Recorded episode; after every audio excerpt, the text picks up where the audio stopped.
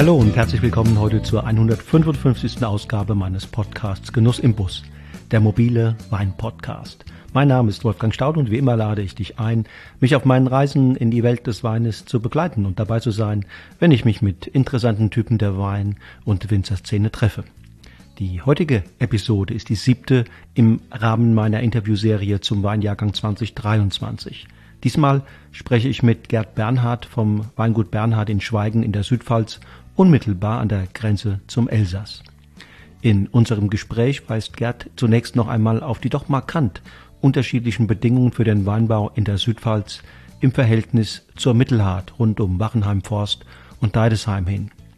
Die tonhaltigeren Böden halten Wasser länger vor und versorgen die Reben auch dann noch ausreichend, wenn die Anlagen auf den kargeren Böden weiter nördlich bereits unter Trockenstress leiden. Zweitens ist die Region deutlich kühler, weshalb die Reife immer eine Woche, manchmal sogar zwei Wochen gegenüber der Mittelhart hinterherhinkt. Und drittens stehen in den Weinbergen am Rande zum Elsass vor allem Burgunderreben, viel seltener Riesling. Exakt diese Rahmenbedingungen haben im Verlauf des Weinjahrgangs 2023 entscheidend die Verteilung von Chancen und Risiken geprägt.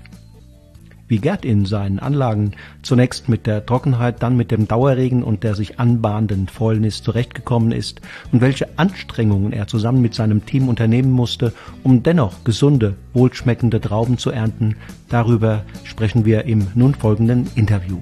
Freut euch auf eine spannende Podcast-Episode. Los geht's!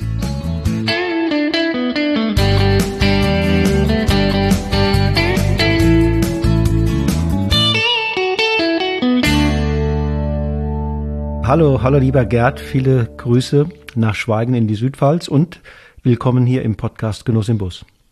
Ja, hallo Wolfgang. Ich freue mich, dass wir uns wieder mal hören voneinander und äh, dass wir uns mal wieder austauschen. Genau. Wir wollen reden über den Jahrgang 2023, ein Weinjahrgang, wie mir viele Winzer berichten, der sie mehr oder weniger unisono in Atem gehalten hat. Die äh, Kapriolen des Wetters ähm, waren jederzeit gegeben und viele hatten dann vor allen Dingen in der finalen Phase Sorge um die Gesundheit der Reben. Lass uns doch mal auch jetzt in deinem Falle so ein bisschen durch diesen Weinjahrgang hindurchreisen hier und da vielleicht vom vom langsamen Gehen in den Galopp wechseln, weil nicht jede Phase äh, gleich wichtig war für das Endergebnis. Wie ging's los? Gab es Altlasten aus dem Jahr vorher oder mm, seid ihr relativ unbeschwert gestartet? Nee, also das Frühjahr war eigentlich problemlos. Wir hatten äh, im äh, ja, April, Mai noch eigentlich gute, gute Niederschläge. Ähm, wobei dann abrupt die Trockenheit anfing mit sechs, acht Wochen ohne Niederschläge, aber das hat lang gehalten. Bei uns in der Südpfalz haben die Böden ja einen höheren Tonanteil. Die Wasserhaltekraft ist ja sehr viel besser wie in anderen Regionen. Wobei dann war die Blüte, es wurde alles befruchtet. Das hat man relativ früh gesehen, dass der Gescheinsansatz, der Beerenansatz sehr intensiv ist. Ähm, wobei wir dann äh, das erstmal stehen gelassen haben und dann kam ja der Regen Ende Juli, Anfang August. Äh, das war aber auch wichtig für die guten Lagen, weil die dann doch schon Trockenprobleme gezeigt haben, die sich dann aber auch sehr gut erholt haben. Aber wir haben natürlich auch kräftigere Böden, die unterhalb vom Dorf sind. Ähm, da hat man dann jeden Tropfen Wasser dann doch schnell gemerkt, so dass wir dann ab Mitte August schon gesehen haben, dass es nicht ganz einfach wird. Also die Trauben haben sich dann abgedrückt und äh, die Bärchen haben sich abgedrückt, besser gesagt. Und äh, mhm. das dann schon Ende August war schon zu sehen, dass es die ersten Vollnisnester gibt, dass es nicht so einfach wird. Aber wir haben sehr viel ausgedünnt im Sommer, klar, mit sieben Personen, vier, fünf Wochen, jeden Tag Ertragsreduzierung, weil man auch nicht wusste, ja, wie wird die Witterung, wird es überhaupt reif? Genau. Ja, also in den warmen bis sehr warmen Monaten ähm, Juli, äh, Juni und auch schon ja. auch schon teilweise ja im Mai, da war ja eher, das hast es eben angedeutet, ähm, eher warm, trockenes Klima. Ne? Da, da musste man ja im ja, Weinberg, ja. man wusste ja nicht, was dann kommt. Das heißt, genau. wie hat man, wie hat man dann diese äh, Zeit genutzt, um welche Maßnahmen einzuleiten, um mit der Wärme und Trockenheit zurechtzukommen? Also äh, Laubwandmanagement, Bodenbearbeitung. Laubwandmanagement war eigentlich äh, problemlos. Es ist stetig gewachsen, aber nicht zu schnell. Da hatten wir auch schon andere Jahrgänge, die dann doch äh, in der Vegetation schneller explodiert sind, dass man mit der Laubarbeit dann doch ein bisschen mehr hinne dran sein musste. Das haben wir eigentlich gut im Griff gehabt. Gut, wir sind da gut aufgestellt mit relativ viel Personen. Ähm, was für uns als Biobetrieb einfach wichtig war. In der Südpfalz haben wir mehr Niederschläge. Das ist schon, die Pfalz ist das sehr heterogen. Also in der, in der Nordpfalz, die haben ja 200, 300 Milliliter weniger Niederschläge im Jahr. Und das, man hat natürlich immer das 2021er Jahr noch im Hinterkopf. Ähm, ja, das braucht man nicht nochmal. Da ist mir so rum lieber, so dass wir eigentlich vom Pilzdruck her sehr gut durchkamen. Also von der Peronospora. Mhm. Was dieses Jahr der Druck höher war im, im Oidium, im Mehltaubereich, der war höher. Das hört man überall. Wobei wir hier eigentlich bei uns keine Probleme haben ich glaube, die Bio-Jungs, die sind da ein bisschen mehr hinne dran ähm, äh, im Pflanzenschutz und äh, wir fahren wöchentlich und mit, mit Schwefel, mit Backpulver kriegen wir das eigentlich ganz gut im Griff. Und äh, also Oidium war für uns kein Thema. Also das war ja in Deutschland weit wohl ein sehr intensives Oidium-Mehltaujahr, ja. was wir für uns nicht sagen können. Okay. Nein. Und wenn es trocken ist, wie, wie was, wie haltet ihr es mit dem Boden? Wird der eine Zeile aufgemacht oder bleibt Ja, auf jede, auf jeden Fall. Das funktioniert bei uns nicht mit Dauerbegrünung. Zumindest mal oberhalb vom Bär, am Berg oben auf keinen Fall. Da sind die Böden viel zu karg, haben so einen hohen Skelettanteil, Kalkanteil. Ähm, das wird dann relativ schnell in Trockenstress umschlagen. Also wir, wir äh, brechen im Frühjahr äh, jede zweite Gasse um, sehen die im Spätjahr wieder ein. Das ist also so unser Rhythmus, der der auch sehr gut funktioniert jetzt von, vom Wassermanagement her. Das heißt, ihr seid bis Ende, Mitte, Ende Juli zwar mit der Trockenheit habt ihr, habt ihr registriert, aber es war nicht so, dass ihr gesagt habt, das ist schon ein richtiges Problem. Ähm, sagen wir mal so drei, vier Anlage im Rädling in unsere Toplage und im Wormberg, die so zwischen sechs und zehn Jahre alt sind, so hat man es dann gesehen. Ähm, da ging es dann los, wo ich gesagt habe, okay, da haben wir jetzt trocken Stress drin, mhm, da mhm. machen wir Ertragsreduzierung, die haben wir dann schnell, relativ schnell der Ertrag massiv zurückgenommen. Ähm, die haben sich aber dann im Juli, August auch sehr gut erholt, mhm. äh, dass das Top-Qualitäten waren dann. Ertragsreduzierung habt ihr gemacht mit, ähm, mit äh, Halbierung oder mit, mit Grünschen? Sowohl als auch, sowohl als auch. Ähm, wir haben größtenteils eher Trauben, ganze Trauben weggenommen. Mhm. Ähm, Im Nachhinein wäre Halbierung ähm, besser gewesen. Mhm. Aber Halbierung ist natürlich noch mal mehr Zeitaufwand. Das muss man ganz klar sehen. Yes. Mhm. Also was, was wir halbiert haben, waren äh, viel Rieslinge, und die äh, St. Laurent, die wir haben. Ähm, man hätte können der eine oder andere Pinot noch halbieren, wobei mhm. da gehen die Meinungen auseinander, ist das geschickt oder nicht für ja. den späteren Wein. Okay, okay.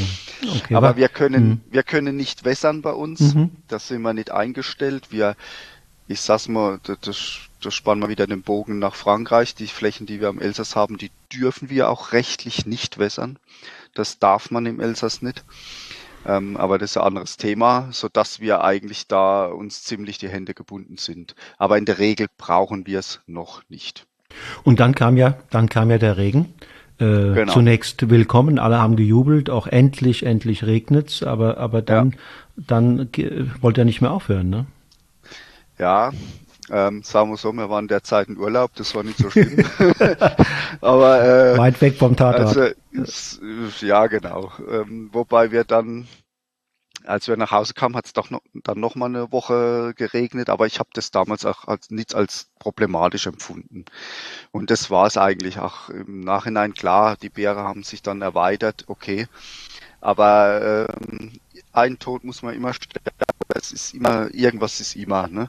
von daher war es uns jetzt so rum eigentlich lieber, dass wir den Regen hatten, weil, wie gesagt, ein paar Parzelle haben es dann doch schon gezeigt und die uns wichtig sind und äh, ja, Wir haben es dann relativ schnell aufgestellt. Ähm, normalerweise habe ich 20 Erntehelfer. Wir haben jetzt dieses Jahr bis zu 25, 28 dann gehabt. Okay. Also das heißt, wir haben dann relativ schnell reagiert. Wir brauchen mehr Leute. Wir haben auch äh, etwas früher begonnen, wie wir vielleicht wollten. Wir haben 7. September angefangen. Ähm, da haben wir drei, vier Tage Sektgrundweine gelesen und äh, das war eigentlich alles okay und haben dann relativ schnell auch die Roten dann reingebracht, ja. Also man musste schon Gas geben, oder? Auf jeden Fall, ja. Ja, also wir haben dann, äh, ich sag mal, ich sag mal jetzt, äh, wie ich es empfunden habe. Wir haben siebte begonnen, wir haben dann drei Tage gelesen. Das war ein Donnerstag, Donnerstag, Freitag, Samstag. Wir haben auch die ersten Pinot-Klone schon hingehabt. Das war dann wirklich gut.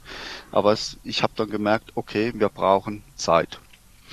Und bin dann mal am Sonntag dann nochmal intensiver rum und habe mir alles angeschaut. Und dann waren aber auch Anlagen dabei, muss man auch ganz ehrlich sagen, wo wir dann nicht mehr zum Ausdünnen kamen, die, wo ich dann gedacht habe, okay, wird das jetzt noch alles reif? Aber ich habe noch nie in meiner, ich bin jetzt auch schon knapp 30 Jahre hier verantwortlich, in der meiner Zeit erlebt, dass wir Mitte, Ende September so einen Reifeschub bekommen haben. Mhm. Das habe ich noch nie so erlebt. Also dieses, diese warme Situation dann im September äh, mit fast tropischen Nächte, die hat ja die Reife immer weiter und immer weiter gebracht. Ne? Also dass wir am Ende oh, so Grauburgunder, wo ich dachte, okay, das ist jetzt fast schon übers Ziel hinaus. Aber ähm, auf der anderen Seite wurde es halt noch reif. Ne? Also ja, das hätte ich Anfang September, ich glaube, okay. Okay. Mhm. Ob das noch so kommt. Aber auch die Nächte waren ja doch relativ warm ja. noch, oder? Ja, klar, die Säure ging dann nach unten. Ne? Das ist natürlich auch äh, ein Begleiteffekt dieser Reifezunahme in diesen tropischen Nächten oder tropischen Tagen. Und die Nächte, wenn die Nächte halt so warm sind, geht die Säure ja nach unten. Ne? Die, die Säure geht ja nachts, äh, ja. veratmet sich ja nachts. Und ähm, das ist halt dann der Begleiteffekt gewesen. Genau. Jetzt auf die einzelnen äh, Sorten bezogen, ähm, ja. wie war der, wie war dann der Leseverlauf? Was habt, mit was habt ihr dann, dann begonnen und ähm, welche habt ihr bis zum Schluss hängen lassen? Also, das kristallisiert sich jetzt eigentlich in den letzten 10, 15 Jahren so raus, dass der Begriff Spätburgunder eigentlich nicht mehr zeitgemäß ist. Das ist kein später Burgunder mehr. Ähm, das sind nach zwei, drei äh, Aspekte. Wir haben jetzt in den letzten 20 Jahren viel mit diesen äh, französischen Klone, die dann doch ein bisschen früher reif werden, die ein bisschen dichter gepackt sind, die ertragsreduziert sind, wenn wir die bei 3.000, 4.000 Liter äh, Ertragsreduzierung eingestellt haben, dann sind die auch in der ersten Lesewoche reif. Mhm. Wir, wir haben auch diesen, äh, unseren Stil halt in der Spätbunder ja, etwas verändert. Wir, wir haben sicherlich vor 20 Jahren mit mehr Alkohol gearbeitet, was wir, was wir heutzutage nicht mehr machen. Das heißt, Spätbunder ist erste Lesewoche, waren die ganze, die, also wir haben dann samstags schon gu, gute, gute Pinos geerntet und montags und dienstags dann die großen Gewächse. Also das heißt, oh, 10., 11., 12. September waren die dann gelesen. Ähm, ja, und dann ging's eigentlich, dann waren wir das Schwierigste war dann Ende der ersten Woche dann mal weg, weil es war sehr unterschiedlich von den Sorten. Also was am meisten schwierig war, waren die Spätburgunder, die Grauburgunder. Und im Gegensatz dazu war Chardonnay, Weißburgunder und Riesling, das war top. Also das haben wir, da hatten wir überhaupt keine Probleme. Okay. Also das war so auffällig, wie unterschiedlich das war. Also vor allem die Chardonnay, das war ein Traum. Und, äh, und die Rieslinge bei uns auch. Also da haben wir, wir sind ja am gestern vor acht Tagen, also Donnerstag erst fertig geworden. Da haben wir noch, noch Auslese geerntet beim, beim Riesling. Also das war tiptop noch. Also Mitte, also, Mitte Oktober, ne? Ja, das mhm. haben wir heute 20. Ich glaube, mhm. 12. waren wir fertig. Mhm, mh. Ja. Und bei dem Spätburgunder und Grauburgunder kam da auch noch die Kirschessigfliege dazu? Ja, sicherlich, aber als erstes ist andere Fäulnis okay. Mhm. gewesen. Mhm. Und das zieht natürlich die Fliege dann an. Und äh, sie, äh, in anderen Rebsorten war das wohl auch so. Äh, Dornfelder, gut, das haben wir nicht. Portugieser haben wir noch eine Parzelle, aber die war dann relativ schnell weg. geerntet, ähm, dass es da wohl aktive Einschläge gab von der Kirschessigfliege, aber ich sag mal, in der Spätbunder war das dann Begleiteffekt. Also, weil wenn man was, was auch sehr gut war dieses Jahr waren zum Beispiel, wir haben ein bisschen internationale Sorte, Merlot, Cabernet Sauvignon, die ja auch ähm, ja, die relativ locker waren und wo wir überhaupt keine Probleme mit der Kirschessigfliege hatten, weil da gab es keine Primärfäulnis. Ähm, und ich, ich meine einfach, die Kirschessigfliege, zumindest in der Spätburgunder bei uns, das war ein Folgeeffekt der ersten Botrytis. Okay, okay, die wurde quasi eingeladen dann, ne? Natürlich, das ist attraktiv für die, die riechen das oder werden irgendwie angelockt und dann das ist, dann hat man eine Kombination aus europäischen Fruchtfliegen und halt der asiatische. Hm. Genau. Wie muss man sich dann die, die Lese vorstellen, wenn man so auf so ein Phänomen trifft, auf so viel ja, relative Fäulnis, Traube für Traube ja. in die Hand nehmen? Ne? Traube ne? für Traube. Also wir haben ja das, das sag mal Rädling, halbes Hektar, 25 Mann ein Tag. Mhm. Und das ist, äh, das heißt, wir haben das am Stock schon selektioniert, in, in kleinen Kisten, dann in den Keller, dann im Keller nochmal auf das Sortierband, in kleinen Kisten ausgeleert und das war dann das Anstrengende auch für mich, weil ich wollte da dran stehen und ich habe dann, ich war acht, manchmal acht bis zehn Stunden vor der Traube gestanden und habe das alles durchgeguckt mit zwei, drei Mitarbeitern noch, aber ich wollte immer selbst dabei sein und nach einer Woche wird man da auch ein bisschen. Da träumst du nachts davon, ne? Ja, ja, also, aber, aber wirklich, ja, also ja, das, ja, da, ja. da hast du auch dann irgendwann mal Mattscheibe, also ja. das war dann, das war die erste Woche, war dann schon anstrengend deswegen, ne? Also von daher, aber so ist es und nächstes Jahr ist wieder anders da oder letztes Jahr war es auch anders und äh, die Herausforderung muss man annehmen mhm. und ich glaube, es ist ein Jahrgang, der sich sehr äh, unterscheiden wird im Ergebnis, wer hat das gemacht oder nicht. Ja. Also ich sehe es ja in Schweigen, bei uns wird sehr viel Handlese gemacht und wir haben sehr viel gute Betriebe, aber wenn dann ein bisschen weiter dich rumhörst, ja, wir haben dann die die, die schlimmsten Trauben auf den Boden geschnitten und dann sind wir mit dem, mit dem Vollender drüber gefahren. Ja, das ist aber, aber dann, dann, die waren ja auch dann, ich sag mal, am 25. September waren die fertig, weil wenn man, wenn man das machen will, dann äh, dann muss man, hat man müssen früh reagieren, weil die Fäulnis ging ja schon weiter. Ne? Und mhm. äh, auf der anderen Seite, wenn man dann Reife er, erreichen wollte, musste man einfach ein bisschen Fäulnis mehr in Kauf nehmen und Handselektion machen. So ja. es halt. Ja. ja. Und wenn du jetzt guckst, was liegt im Keller, wie zufrieden bist du und ähm, was darf ich erwarten, wenn ich im nächsten Jahr bei dir vorbeikomme und probiere? Ja, also Rotwein äh, es ist ein bisschen weniger. Also wir haben dann Spätburgunder, also zumindest gegenüber 2022 sicherlich 20, 30 Prozent weniger Spätburgunder im Keller. Aber ähm, Grauburgunder war dann so normal. Aber äh, jetzt auch Rebsorten, wo dann durchkamen, sprich Chardonnay, sprich äh, Weißburgunder, da haben wir sogar ein bisschen mehr als im vergangenen Jahr. Also es, der Keller ist eigentlich relativ gut gefüllt. Mhm. also das ist von der Menge her okay. Ähm, von der Qualität her äh, haben wir eigentlich äh, bis auf Grauwunder, da, da ist es muss ich ganz ehrlich sagen, fast ein bisschen übers Ziel hinausgeschossen. Da haben wir, da haben wir nichts unter 90 Grad am Schluss geerntet. Und wie viel, wie viel, wie viel Säure oder wie, ist der pH-Wert? Ah, die Säure war natürlich dann nach im Keller, aber wir haben angesäuert. Das ist auch ein offenes Thema. Ja. Das, da müsste, da, sagen wir mal so, da, da, das tue ich auch ganz aktiv kommuniziere. Da ist auch nichts dabei.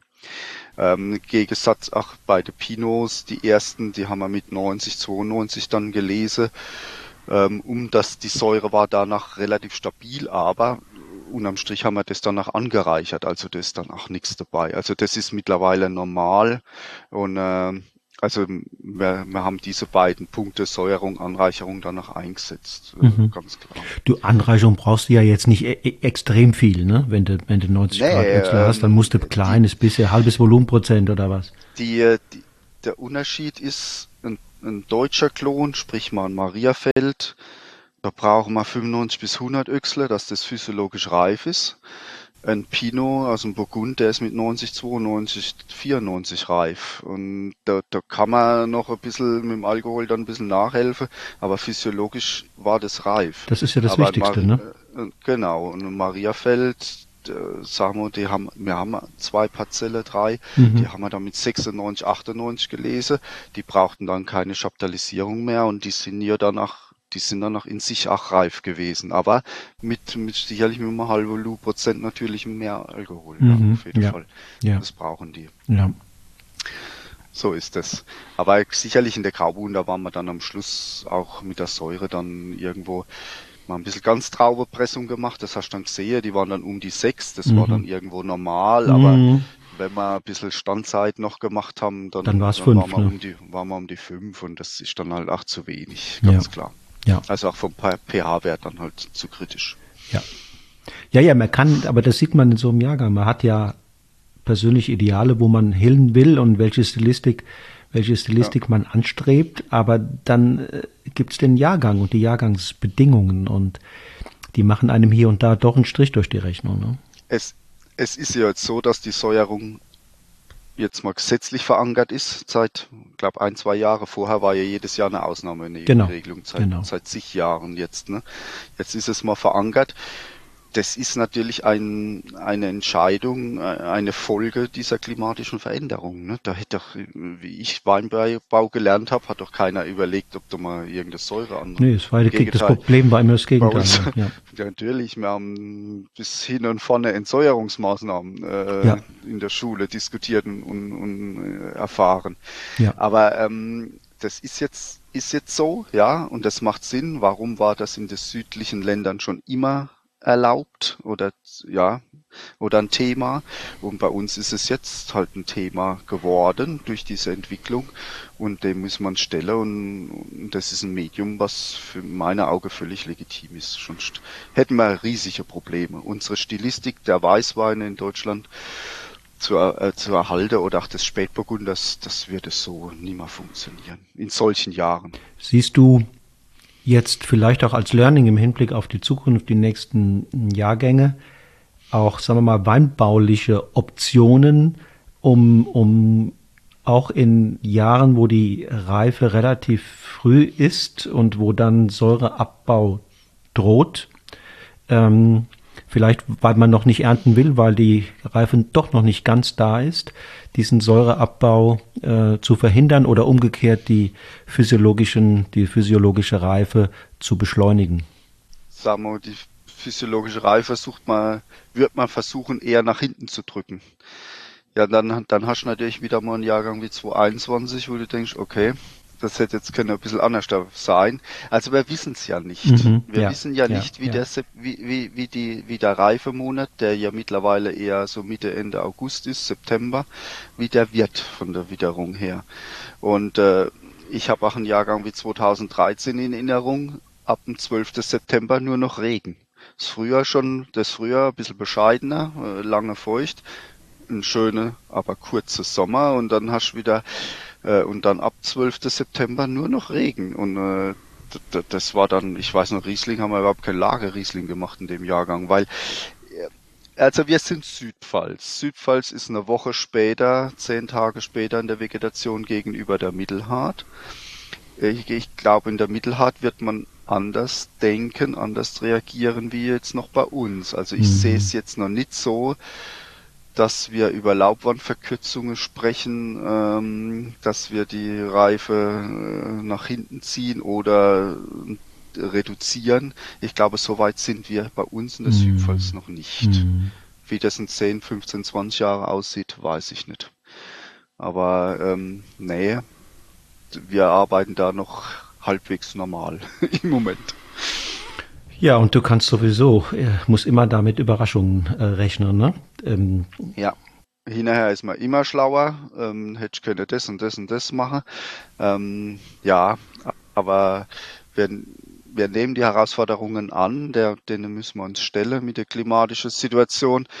Ich glaube, wir kommen damit auch zurecht, aber noch, ja, wie gesagt, was in 20 Jahren ist, diese, die klimatische, wenn man es darauf jetzt mal ein bisschen thematisieren wollen, die, diese klimatische Veränderung, das ist doch, das Schlimmste sind diese Extremen. Ich habe im Moment einen, einen, einen Auszubildenden aus Rheinhessen, dann schickt er mir die Bilder aus Worms. Ich habe das gar nicht richtig mitbekommen. Ja. Ich weiß nicht, ob du das gesehen hast, ja, die ja, Bilder. Ne? Der, am 12. September so ein Hagelschlag, das ist doch ein Wahnsinn. Ne? Und äh, äh, wenn man, wenn man das, das sind ja diese Dinge. Davor habe ich Angst, ja. Aber äh, vieles andere ist, denke ich, noch, noch händelbar für uns. Guck doch ja. nochmal final vielleicht auf die verschiedenen Lagen, die ihr habt. Ähm, mich interessiert, ja. ob du jetzt bei diesem Jahrgang merkst, dass eure Top-Lagen auch durch so eine, so einen Jahrgang top oder besser gehen, äh, sich robuster äh, zeigen als die weniger guten Lagen. Und ähm, ob du auch Unterschiede siehst, wenn du mal die verschiedenen, die verschiedenen Böden dir nochmal betrachtest, wo ja. ihr mehr Humus habt, etc., äh, ob da auch erkennbare Unterschiede sind, wie so ein, wie so ein Weinberg insgesamt dann dasteht, wenn Extreme kommen. Ja, also das eine korreliert ja mit dem anderen, ne? also die Böden mit den Lagen und das war, war ja natürlich so im Rädling oder im Wormberg in diesen Kalklagen ähm, haben wir bei weitem nicht diesen Druck gehabt, ähm, weil die Böden ja schon ein Wasserdefizit irgendwo im Juli hatten. Ne? Und das fließt dort auch besser ab.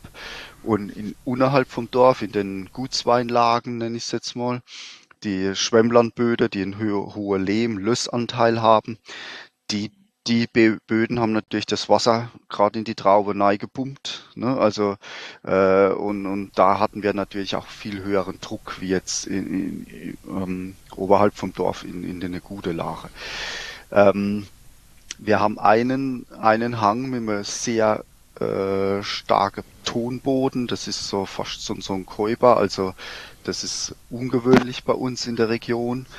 Ähm, da hat man eigentlich äh, der Wuchs ist dort ein bisschen dezimierter, weil es vom Boden her immer ein bisschen kühler ist, mhm. weil das eher ein kalter Boden ist. Aber wenn ich mir das jetzt dieses Jahr anschaue, das war tipptopp und da hat man eigentlich auch keinen Fäulnisdruck, obwohl da ähm, ja, da äh, auch ein, äh, ein Graubunder ist und der war eigentlich am gesündesten von, von fast alle Graubunderanlagen. Ne? Also man merkt doch schon Unterschiede. Jetzt vom Humus natürlich. Ähm, Im Sommer oder vom, von der Wüchsigkeit dann entsprechend, was ja der Humus dann definiert, war ja, ähm, habe ich Kostat, unsere große Gewächslage für Spätburgunder, habe ich gedacht, oh, da ist so ein bisschen Macher, würden wir sagen, mhm. im Hals, ne? also mhm. da könnte ein bisschen wüchsiger dastehen ja. im Sommer. Im Nachhinein war das das Beste, was man, also vom Gesundheitszustand, der beste Weinberg. Ne? Also du hast jeden Wingert, jedes Gramm Stickstoff hast du mit Sicherheit gemerkt, ähm, in Verbindung mit dem Wasser, wo dann halt die Fäulnis nach vorne gebracht hat. Auf jeden Fall. Okay. Also ja. das ist sicherlich ein Punkt, wo man äh, immer, das ist aber immer äh, ein ein Ritt auf der Rasierklinge. Ne? Das, das, das Pendel kann schnell in die eine Richtung oder in die andere Richtung kippen. Ne? Also Humushaushalt, Stickstoff, das ist immer so eine Gratwanderung. Aber das wird immer so bleiben. Und du musst ja. dir möglicherweise als Winzer überlegen, ob du überhaupt noch in der in der kritischen Vorlesezeit in den vier, sechs Wochen vorher in Urlaub fahren kannst, weil weil es ist ja fast wichtig, dass du da die Nase immer am, an der aktuellen Entwicklung hast. Das ist äh, für uns wirklich eine Aufgabe. Ich sag mal, wir haben ja einen relativ hohen Rotweinanteil im Betrieb. Ähm, Rotwein lagert dann bis kurz vor der neuen Ernte. Das heißt, wir haben noch vier Tage abgefüllt. Also wir haben eigentlich Freitag, Montag, Dienstag, Mittwoch abgefüllt, Donnerstag anfangen zu ernten. Das koaliert dann auch, dann fahre fahr ich mal in Urlaub, dann fahren die beiden Mitarbeiter, der schulpflichtige Kind, schulpflichtige Kinder, dann muss ich dann, das heißt, man muss auch für die Ferien Rücksicht nehmen. Und äh, das sind, sind so alles so ein Rhythmus, wo, wo man dann immer, ja, wo, wo einem auch ein bisschen Druck gibt durch diesen frühen, durch diese frühe Erntebeginn. Ja, ja. Weil früher, wann ich meine Eltern, die sind Anfang September sind die in Urlaub gefahren, das war normal. Mhm. Wenn die, wenn die, äh, die Laubarbeit vorbei war, das nochmal gespritzt war, dann war, dann waren die, die vier, sechs Wochen zwischen, Ernte, äh, zwischen letzte Pflanzenschutzmaßnahme und Erntebeginn mhm. und dann hast du noch ein bisschen gefüllt und bist mit zehn Tagen in Urlaub gefahren. Das war normal. Wir haben, das große Problem ist, vielleicht nochmal zurückzukommen auf die Ernte oder auf die klimatische Dinge, ist das Zeitfenster der Ernte. Ne? Also wir haben eigentlich, wir haben jetzt fünf Wochen gelesen, okay, ähm, eigentlich äh, vier, maximal drei oder drei, maximal vier Wochen hast du Zeit zur Ernte. Mhm. Ähm, das war früher anders da. Ich kann mich an Ernte erinnern, ja, da haben wir zwei Tage Pause gemacht. Äh, wir haben schon sechs, wir haben schon sechs Wochen, wir haben schon sieben mhm. Wochen geerntet. 2008 gedenkt man da noch, 2012, wo man tolles Spät-Oktoberwetter, die Traube waren gesund, ja, dann lässt du noch ein paar Tage hängen. Mhm die, das ist mittlerweile halt ein anderes Thema. Ne? Also ähm, das merkt man definitiv, dass das Zeitfenster der optimalen Ernte, das ist kleiner geworden. Und deswegen müssen wir schlagkräftig sein. Ja. Gerd, ist das deshalb alleine deshalb kleiner geworden, weil die Reifeparameter und das Wetter sich geändert haben ja. oder, oder auch vielleicht ein Stück weit, dass man jetzt mittlerweile auch äh, andere stilistische Ideale verfolgt, die Weine eben nicht mehr äh, mit 14, 13,5 Volumenprozent will, dass man Säure bewahren will. Im Gegenteil, also dass das auch noch ein bisschen zum Ganzen beiträgt. Das, äh, wir kommen mit der Reifephase mittlerweile, also die Frühjahre, das Frühjahr ist wärmer. Wir haben frühere Austrieb, wir haben frühere Blüte. Dann kommen wir in die Reifephase eher in der August, das heißt höhere Außertemperaturen. Dadurch ist eine Turboreife. Das heißt, der Riesling wird fast mit dem Weißburgunder zeitgleich reif. Ne? Und das verkürzt dann das Lesefenster. Und wenn wir dann, ähm, wenn wir dann nicht äh, auch moderatere Weine haben wollen, dann müssen wir reagieren. Das zweite ist natürlich, das, das ist, was natürlich auch ein Faktor ist mittlerweile, wenn ich mir das auch im Kollegekreis anschaue. Wir sind alle gewachsen in der Betriebsgröße. Ja. Ähm, wo wir jetzt aber für uns auch sagen, hier ist jetzt auch eine Grenze. Und äh, das verschärft natürlich die Situation auch. Ne? Ich habe, als ich angefangen habe, haben wir 12 Hektar, jetzt haben wir über 20. Und äh, das äh, muss auch in, de, in kleinere Zeitraum in, ja. in den Keller kriegen. Ja. Das ja. ist natürlich auch ein Punkt, der, den viele vielleicht noch nicht so im Hinterkopf manchmal haben, wenn sie anfangen zu ernten. Wie viel Pressen brauchst du? Am Tag oder wie viel das wir haben? Wie viel du hast? Wir haben zwei. Zwei, okay. Wobei, ähm, ja, das, das Kriege mach hin. Also für uns ist das okay. Wir haben äh, wir haben vor vier, ich hatte vor, bis vor vier Jahren, also so, so sagen wir, haben ja vor fünf Jahren erweitert um sechs Hektar. Und dann haben wir eine, zweite, so eine Horizontalpresse gekauft, ähm, die eigentlich nur ganz sanft von oben nach unten drückt, ne, wie so vor 100 Jahren mhm, und die haben wir mhm. für unsere Rotweine. Ne? Ja. Wir haben ja einen relativ hohen Rotweinanteil und am Anfang für die Sektgrundweine und dann für die Rotweine zu Presse und das entzerrt eigentlich alles. Früher war immer, oh, morgens noch ein, zwei Rotweine abpresse, bis ja, die Weiße ja. reinkomme und so können wir eigentlich Spiele, das ist jetzt nicht der Faktor für uns. Ja, ja. Das, das haben wir eigentlich, das haben wir eigentlich. Am Anfang gibt es ein bisschen Stress mit Sekt, ganz traube Pressung, okay.